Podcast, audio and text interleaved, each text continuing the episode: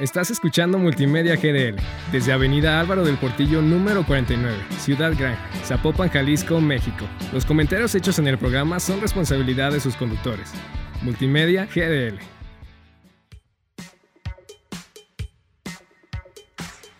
Adéntrate en el increíble mundo de la información, archivos, bibliotecas, museos y mucho más en El Bibliotecario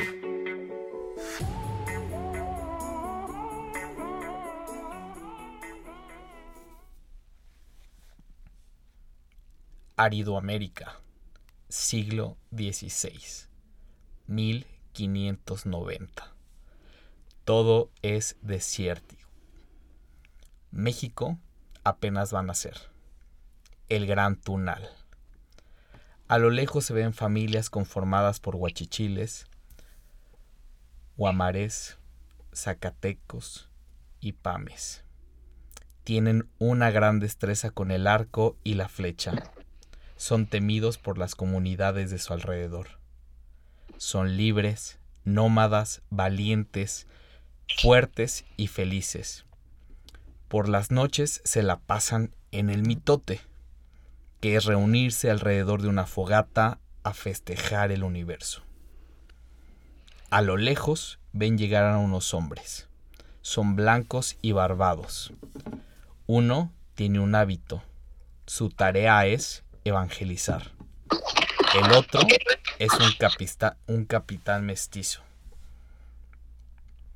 don Miguel Caldera.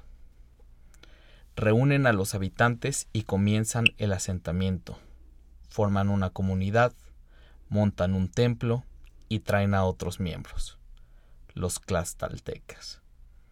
Esto con el objetivo de pacificar a los extraordinarios y valientes miembros de esa comunidad.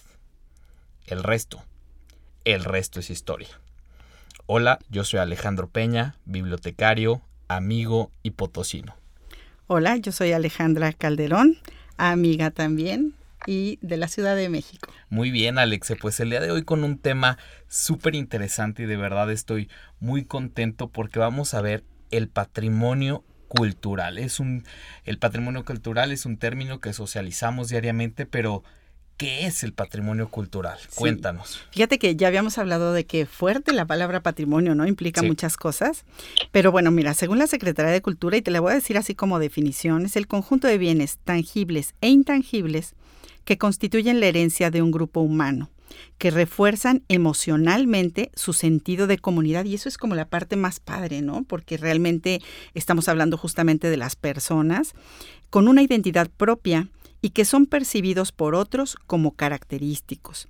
El patrimonio cultural tangible o material obviamente se, compone de los bienes muebles e inmuebles hechos justamente por las sociedades de nuestro pasado. Y entre los que encontramos, eh, hablando de patrimonios culturales tangibles, pues son los arquitectónicos, arqueológicos, artísticos, históricos, industriales, naturales. Y el patrimonio cultural intangible, que esto está increíble porque es donde están los saberes, las tradiciones, las creencias y también las celebraciones y los lugares simbólicos. Muchos de los lugares con el emblema de patrimonio cultural se han vuelto turísticos, por lo cual la Secretaría de Turismo Federal, dirigida por Miguel Ángel Torruco Márquez, ha lanzado el programa de barrios mágicos, que también hablamos aquí en otro episodio sobre los barrios mágicos, con el fin de incentivar el patrimonio, la cultura y el turismo. Y recuerdo en aquella ocasión, y lo mencionamos otra vez, es que el barrio de Tlaxcala fue el primer pueblo indígena novohispano que fue considerado primer barrio de México. Eh, se ha formado además un Consejo del Patrimonio de Áreas y Centros Históricos del Estado de San Luis Potosí, y que es un organismo público descentralizado del gobierno del Estado que se encarga de preservar, promover, restaurar, muy importante de difundir el patrimonio material e inmaterial, artístico, histórico y cultural. Esto en palabras del licenciado José Ricardo Gallardo Cardona, gobernador, de San Luis Potosí. Oye, pues en conjunto, eh, hablar de dos de mis temas favoritos, bueno, tres, porque también son las bibliotecas, patrimonio cultural y San Luis Potosí. Y quería reforzar esto de San Luis Potosí. Eh, porque tiene muchísima riqueza, Alexia. A ver, si nos ponemos a ver desde la parte del estado, tenemos las cuatro importantes zonas, que son el altiplano, con lo que siempre conversamos, el extraordinario Real de 14, Matehuala, Cedral y una infinidad de municipios más la zona centro en donde se encuentra pues la Diochechana, ciudad de San Luis Potosí, los siete barrios, muchísima arquitectura, la zona media donde tenemos un interesante contraste de bosques y pues la Huasteca Potosina que es conocida por todo el mundo y por, por lo extraordinario que es en la parte de la naturaleza. Pero el enfoque del día de hoy son los siete barrios de San Luis Potosí, que te los menciono, Alex, son Tlaxcala, Santiago, San Miguelito, El Montecillo, San Juan de Guadalupe, San Sebastián y Tequisquiapan. Pero el día de hoy no vamos a hablar nosotros, trajimos al experto. Alex. está padrísimo. Y al experto porque estas cuestiones de patrimonio no habían sido tomadas tan cuentas, eh, tomadas en cuenta en México y el día de hoy son tomadas en cuenta por México gracias al gobierno federal, en San Luis Potosí con el gobierno estatal y pues con este personajazo que está impulsando San Luis al máximo. Antes de decir su nombre me gustaría que me dieras las pistas de quién es. Ok, eh, fíjate. Cuenta con estudios en políticas públicas por el Instituto Nacional de Administración Pública, el INAP. También con estudios en políticas públicas e historia de México por el Centro de Investigación y Docencia. Económica, el CIDE. Administración Pública por el TEC de Monterrey. Es doctor honoris causa por el Instituto Americano Cultural candidato a gobernador del estado de San Luis Potosí en las elecciones del 2021 y actualmente es coordinador ejecutivo del Consejo del Patrimonio de Áreas y Centros Históricos del estado de San Luis Potosí. Complicadas, complicadas. Dame las personales. Creo que con las personales le voy a atinar más. Ahí te va. Lector, estudiante y profesor continuo erudito de la historia de México, y ahí te van unas características, ahí te van, disruptivo, liberal, objetivo, amable, amante de la gastronomía potosina y obviamente del centro histórico de San Luis Potosí. ¿Quién crees que sea, Jorge? ¿Quién es? No más ni menos que el extraordinario Juan Carlos Machinena Morales. ¿Cómo estás, Juan Carlos? Bienvenido el día de hoy al bibliotecario. No, no, no, bueno, con esta presentación de veras que les agradezco mucho, ¿eh? No, hay algunos conceptos ahí que aún falta mucho de vida, eso esperamos, y mucho de estudiar y de aprender día a día. Pero les agradezco la presentación. Es no, un honor. Pues, encantado de que estés aquí. Pues te preguntamos cómo estás, cómo te sientes el día de hoy. Eh, hacíamos siempre esta pregunta en pandemia, ¿no? Regresando de la pandemia que empezó el bibliotecario. Pero ahora te lo queremos preguntar a ti, ¿cómo has estado? Bien, bien, bien, con mucho entusiasmo. Bien lo mencionas, eh, Alejandra, de que después de la pandemia, pues hubo mucho tiempo para reflexionar, para pensar, para reinventarse también algunos puntos eh, personales de vida profesional y tomar decisiones. Yo más que nada dije, es momento de tomar decisiones, ya acabó este tema de la pandemia. La vida es muy corta, la vimos, perdimos a muchos seres queridos. Eh, y había que tomar decisiones. Y en ese tomar decisiones estaba una parte que yo creía que era un, eh, bueno, sigo pensando que es un gran hueco en el país, un gran eh, punto que falta, que es el, preservar el patrimonio. el federal sí, el gobierno federal se ocupa de él, instituciones académicas también, universidades, personas como el caso de ustedes, de comunicadores, de investigadores, de académicos, por supuesto que sí. Municipios, algunos municipios, dependiendo quién sea el alcalde en turno, pero curiosamente, y esto lo vengo eh, yo sabiendo desde hace ya varios años que estaba yo en antropología e historia en el INA, los gobiernos estatales no, no se ocupan de manera formal de la preservación del patrimonio. No tienen ningún organismo que se encargue de ello. Eh, en todo el país. Y es algo este, que sí llama la atención. Entonces, hay solamente una conexión del gobierno federal con sus municipios, con algunos, y los estados están en medio, pero entre que hacen y no hacen, en que a veces algún presidente municipal los convence, de, invertir o de preservar o conservar algo, o el de Presidencia de la República o del INA Nacional les obligan a que no vayan a demoler algún edificio o que no vayan a, a quitar alguna tradición, pero, pero sin tener una obligación formal y real.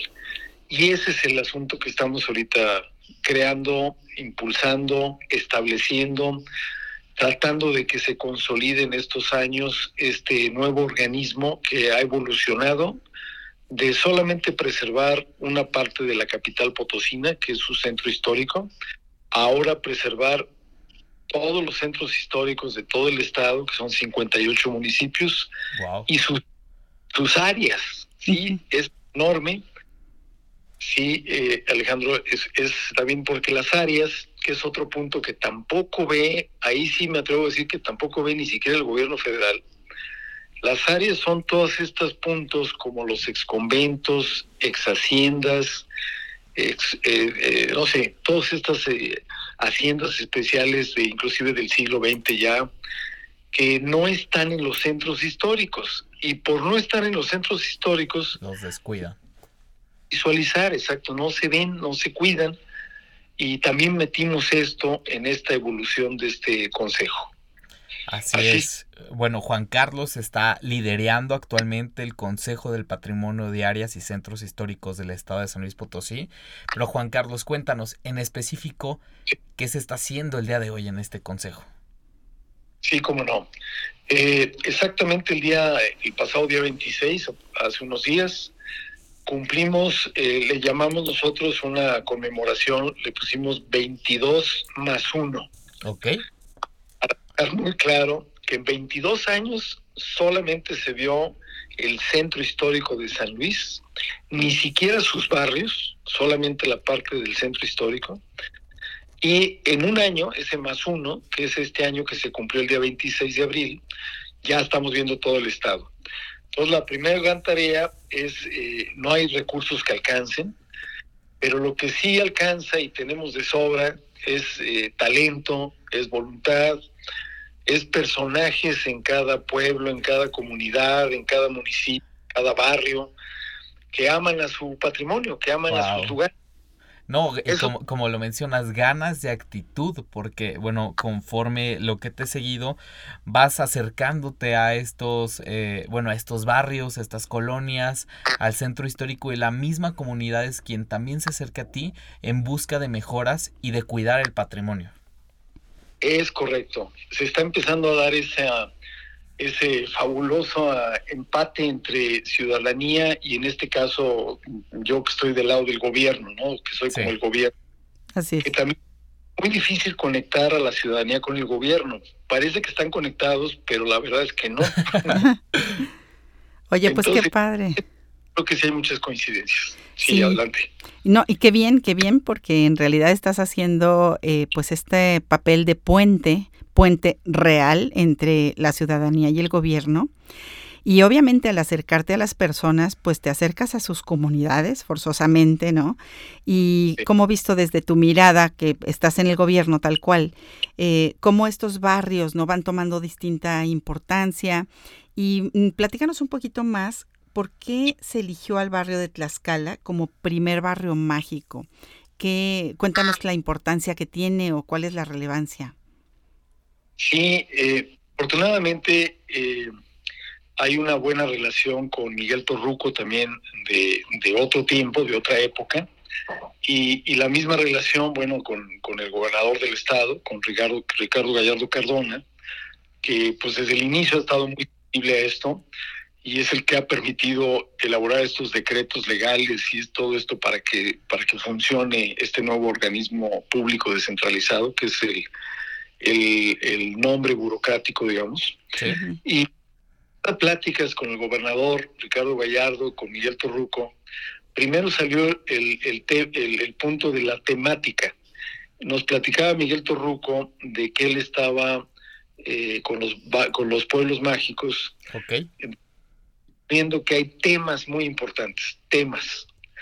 Eh, y de ahí se derivó que también él estaba haciendo algunos aeropuertos eh, donde le estaba poniendo la temática de, la zona o de la región. Y luego de ahí se derivó que le dijimos, bueno, el aeropuerto de, la Huastec, de las Huastecas que se está reconstruyendo, ¿por qué no le ponen el tema de, de la parte arqueológica de la Huasteca Potosina, de Tamtoc y Tamoy? Le encantó la idea. Y de ahí surge de que eh, pues ha estado pensando también en qué hacer adentro de las ciudades. Ok. Ahí comentábamos y le decíamos, bueno, lo más importante adentro de las ciudades, desde el punto de vista antropológico, humano, es eh, el inicio de cada ciudad, el corazón de cada ciudad, que son sus zonas patrimoniales, sus zonas históricas. Y ahí hay barrios. Entonces, y hay vecindades, y hay una serie los urbanos. Pues, eh, las verdaderas comunidades. De ah, dónde es la gente, de dónde nacen las ciudades, como dices. Exactamente, el, corazón, la esencia de la ciudad. Y entonces dijo, bueno, pues entonces yo creo que también habría que hacer barrios mágicos, ¿no? Entonces, yo, y, bueno, ya, ahora sí que en la misma plática digo, pues hay que comenzar en San ya lo habló con el gobernador, con Ricardo Gallardo y el gobernador, Primero, Miguel Torruco andaba con la idea de San Miguelito. Ok. Eh, ¿Por qué? Porque San Miguelito se ha hecho muy famoso a raíz de la canción. Sí, sí, sí, de Jorge Negrete. Bueno, interpretada por Jorge Negrete. Exacto, de Yo soy San Luis Potosí, en fin. pero ya eh, a la hora que el gobernador le dice, bueno, es que de los barrios fundacionales de la ciudad, pues es el barrio de Tlaxcala, ¿no? Sí. Entonces, cuando ya se toma la decisión de que el primer barrio sea el barrio, el primer barrio mágico del país, sea el barrio de Tlaxcala, que bueno, pues es un alto honor y ahora esperamos que esta, también este equipo de, cultura, historia, patrimonio y turismo eh, se lleve por buen camino. Eh, hay que hacer una serie de, de situaciones. Ayer que estábamos ahí, ayer estuvimos ahí en el barrio de Tlaxcala, ya inaugurando las primeras obras que inauguró Ricardo Gallardo Cardona. Y yo lo que comentaba con él es que, bueno, a la par con esto y la parte turística, pues vienen las actividades. Porque una vez que arreglas un jardín, que lo restauras, que lo remodelas, o que cierras y peatonalizas una calle, bueno, ¿qué hacemos con esa calle ya peatonal? No solo para que transiten las personas, que ya de, por sí será disfrutar de ello y también será cuidar los edificios y los alrededores al estar peatonalizado, sino por qué no generar actividades ya con un, eh, con un calendario, eh, de acuerdo, más allá de las fiestas religiosas, otro tipo de actividades en esas áreas que ya quedan peatonales. Entonces ahí es donde se conecta el turismo cultural entonces, bueno, creo que creo que son, son buenas líneas de trabajo. Eh, ahora sí que aquí aprovechando el medio felicitamos a, al licenciado Miguel Torruco por esta iniciativa. Lo de pueblos mágicos en la mayoría de los casos ha sido un éxito. Eh, y pues esperamos que lo los barrios mágicos también y que no también no solamente sean áreas contemplativas, que, que solamente sea mira qué bonito quedó, mira ya lo arreglaron, sino que también genere economía. Eh, para efecto de empleo y de también la economía moverla. Muy bien. Oye, Juan Carlos, ahora que has estado tan de cerca, bueno, vemos porque exaltas que te encanta San Luis Potosí, pero ahora que has estado tan cerca del barrio de Tlaxcala, ¿qué importancia le ves? ¿Qué te dice su comunidad? ¿Qué quieren rescatar? ¿Tú qué te has impresionado desde tu perspectiva como historiador? Sí. Sí, bueno, muy importante tu pregunta. Eh, tanto en el barrio de Tlaxcala, que es el, primer barrio también, ahora sí que también lo resalto. De la ciudad. Sí. Que ya tiene consejo, consejo del patrimonio. Ok. Eh, pero municipios llevamos ya 17 municipios con, con, con consejo de patrimonio. Y a lo largo de este trayecto de los 17 municipios y de este primer barrio de Tlaxcala, pues lo que, lo que salta es con lo, que dije hace un momento de las personas. Nos hemos estado encontrando a personas de verdad maravillosas eh, que ya estaban con acciones de por sí mismas de sus familias, de sus hijos, de sus abuelos, en fin, ya habían estado con preocupaciones, ya habían estado haciendo algunas acciones, actividades, ya habían estado pintando fachadas, ya habían estado haciendo limpieza de basura, quitando basura, eh, ya habían estado podando árboles, ya habían estado sembrando plantas en los jardines, ya habían estado con una serie de actividades, inclusive también escribiendo sobre una calle, sobre otra, sobre algún personaje famoso que vive ahí en el barrio o en el municipio o en el centro histórico de un municipio. Eh, ya habían estado, ya había estado sucediendo esto. Entonces estos personajes, eh, más allá de instalar los consejos del patrimonio, se les está pidiendo que vayan haciendo un listado de estos personajes, de las personas, eh, no importa, bueno, que lamentable que ya no estén con nosotros, que ya hayan trascendido a otro plano, o que estén vivos, no importa la edad, también puede haber jóvenes, con este entusiasmo, con esta actitud, que se les pueda dar un reconocimiento para, para incentivar, incentivar la participación. Eh, esa es una de las acciones que tienen los consejos y también los consejos del patrimonio, pues ir elaborando eh, planes, proyectos, programas que les ayudará el Consejo del Estado a, a hacerlos con especialistas, con restauradores, con arquitectos, con ingenieros, temas de las iglesias, de las diferentes iglesias, todas las iglesias. Hay unas iglesias, eh, digo, católicas hermosísimas, pero también hay unas presbiterianas, también muy bellas. Eh, tú, eh, tú, recordarás, Alejandro, acá en San Luis, ahí las que están por Aranzazú. Sí, extraordinarias construcciones. Extraordinarias de, de arquitectura alemana, en fin. Entonces todas, todas caben y también en eso, en ese sentido. Y y ya en, puesta es armar expedientes, tenemos que llegar al punto de burocracia para poder también conseguir recursos y que estos recursos permeen. Y escuchaba también a Alejandra hace un momento que le gusta mucho todo lo, lo intangible o lo inmaterial a, los dos. y, y, bueno, el tema de los guachichiles, que también para nosotros pues es clave ahí en el barrio de Tlaxcala, es también fundacional es todo un tema que ya les dimos su reconocimiento y aquí si me permiten ahora sí resalto algo. Eh, hace unos meses descubrimos que los guachichiles en, en el organigrama federal para poder recibir algún tipo de apoyo federal no existen, no están. Y luego nos fuimos a la parte estatal del gobierno del estado y tampoco, tampoco estaban, no existían. Entonces, bueno, ¿por ¿cómo es posible? Pues es parte de nuestra fundación de San Luis Potosí y de varias zonas aquí de la Aridoamérica, de la zona altiplano de, del país. Sí. Descubrimos que hubo un momento que los españoles decidieron borrarlos del mapa. Ahora sí, ya no escribir nada de los guachichiles y ya mandaron la línea a sus escritores, a sus cronistas, para que ya no escribieran de los guachichiles, que ya los ignoraran, como si ya no existieran. Y la razón es porque nunca fueron conquistados. Un pueblo que nunca fue Vamos, al final sí se les escaparon. es, así es. Una sangre muy fuerte, muy brava. Muy valiente, claro. Y eso fue la razón por la que no existían ya en ningún lado a nuestro momento, a nuestra era, nuestro gobierno actual, federal, estatal, tampoco existían. Entonces, ya les dimos el reconocimiento, ya se los entregamos, están muy contentos. Eh, una gran ceremonia que hicimos este, con sus usos y costumbres ahí en la plaza de Aranzazú, vuelvo a mencionarla, con el fuego, el agua, la tierra, en fin, los elementos, muy contentos y ya recibieron ese documento de reconocimiento lo cual este, conlleva abrir el espectro a recuperar esa, ese gran pueblo. Están recuperando palabras, ya llevan ochocientos y pico de palabras recuperadas de su lengua, que también es algo valiosísimo.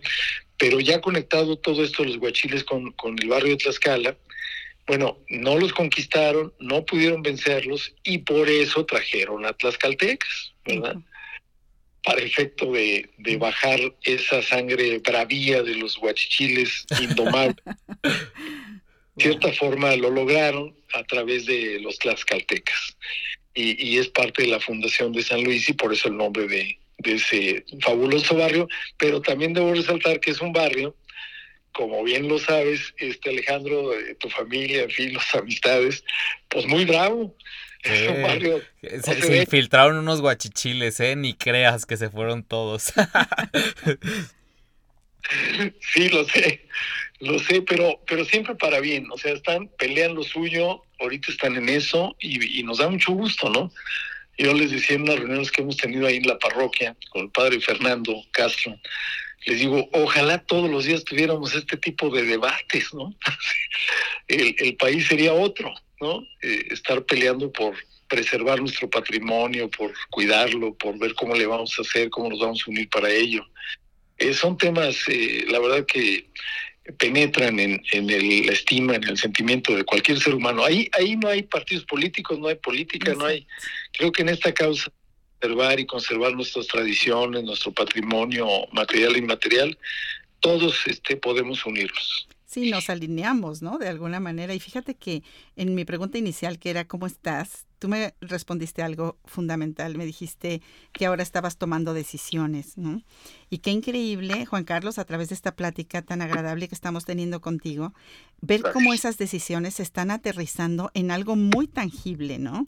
Y estás escribiendo la historia, ¿no? Y definitivamente en, de esta mirada de historiador que tú tienes, pues qué increíble, de verdad, que puedas hacer esto por estas personas porque finalmente los edificios y todo lo demás está increíble, pero esto que nos acabas de contar de verdad me emociona, ¿no? De que estás realmente rescatando a las personas ahí.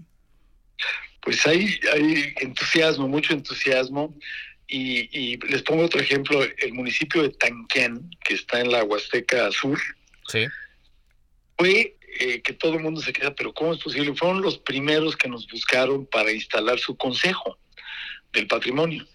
Y resulta que allá casi no hay edificios eh, que se puedan considerar patrimoniales o con valor histórico o artístico. Lo reconocen ellos mismos. Y, lo digo yo como arquitecto, es una, es una realidad.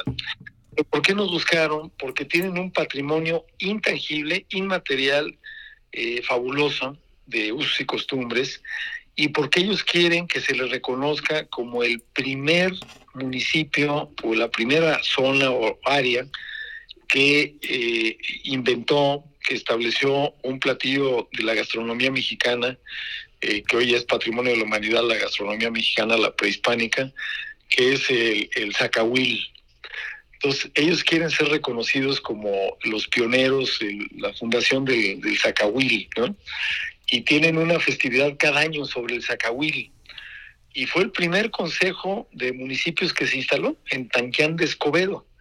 Entonces, eh, me, digo, me emociona eso porque habla de que está permeando y no solamente ahora es eh, hablar de los edificios o de los kioscos o los jardines, sino también hablar, por ejemplo, del zacahuil, ¿no? de la gastronomía.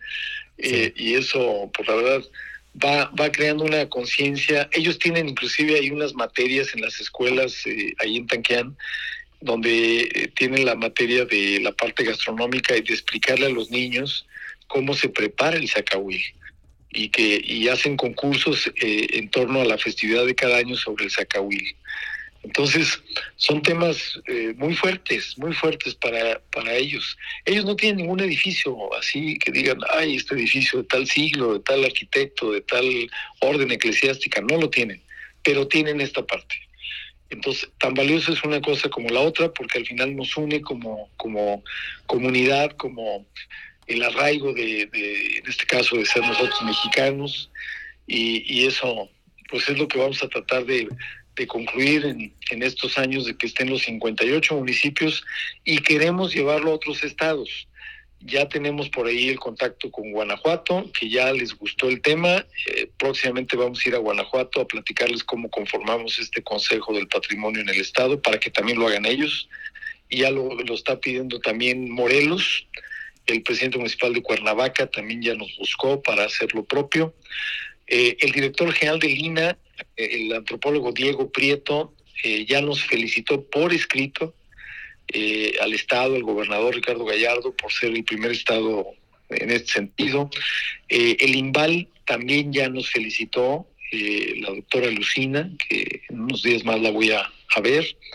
la, la UNESCO, voy a tener una reunión también con ellos, están muy contentos por esta labor. El punto aquí, como les comentaba, es que estamos introduciendo a los gobiernos estatales, en este caso ahorita San Luis, en el tema, para que también eh, no se no estén nada más así como viendo qué municipio hace. o, sí.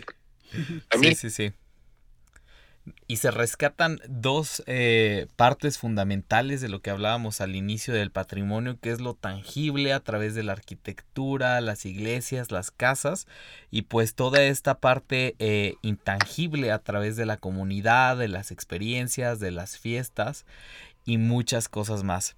Juan Carlos, para cerrar, me gustaría hacer un juego contigo. Se llama Tic Tac Talk. Te doy una palabra y tú nos dices la primera palabra que se te venga a la mente. ¿Juegas? Muy bien. Ahí te va. Dime, dime. historia. Ah, muy bien. Ah, perdón. Eh, ¿La palabra es historia? Sí. Historia. Nuestra esencia, nuestra esencia humana. Patrimonio. Nuestro, nuestro futuro, nuestro presente, nuestro porvenir. Cultura.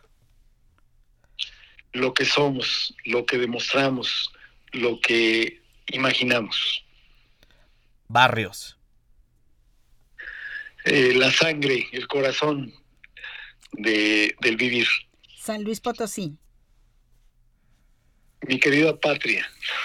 Ahí te va, eh, ahí te va la, la más difícil. Barrio de Tlaxcala. El inicio. Muy bien. Juan Carlos, pues no queda nada más que agradecerte, de verdad nos vamos súper nutridos, muy motivados, creo que quien vaya a escuchar este podcast se va a motivar, ahorita mencionaste algunos estados, yo soy potosino, pero digo, Jalisco va a levantar la mano, lo que te decía el otro día de Guadalajara en sí tiene muchos barrios que, valdría la pena y que tienen esta parte de arquitectura y, y, pues de la comunidad. Y pues Juan Carlos, agradecerte y pues vamos a quedar... Eh, pues checando tu trabajo porque se escucha muy padre y sé que vas a continuar con grandes ideas. Muchas gracias y este podcast eh, también lo voy a por allá promover en, Arquitectos de Jalisco. Tengo Excelente.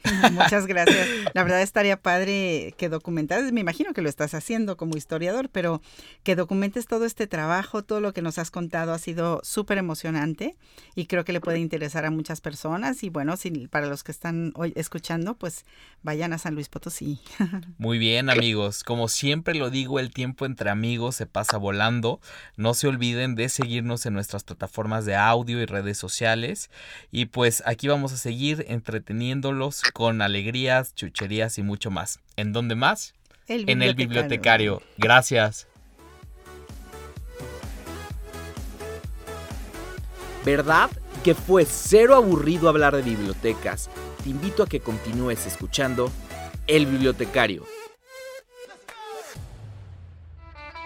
Estás escuchando Multimedia GDL desde Avenida Álvaro del Portillo número 49, Ciudad Gran, Zapopan, Jalisco, México. Los comentarios hechos en el programa son responsabilidad de sus conductores. Multimedia GDL.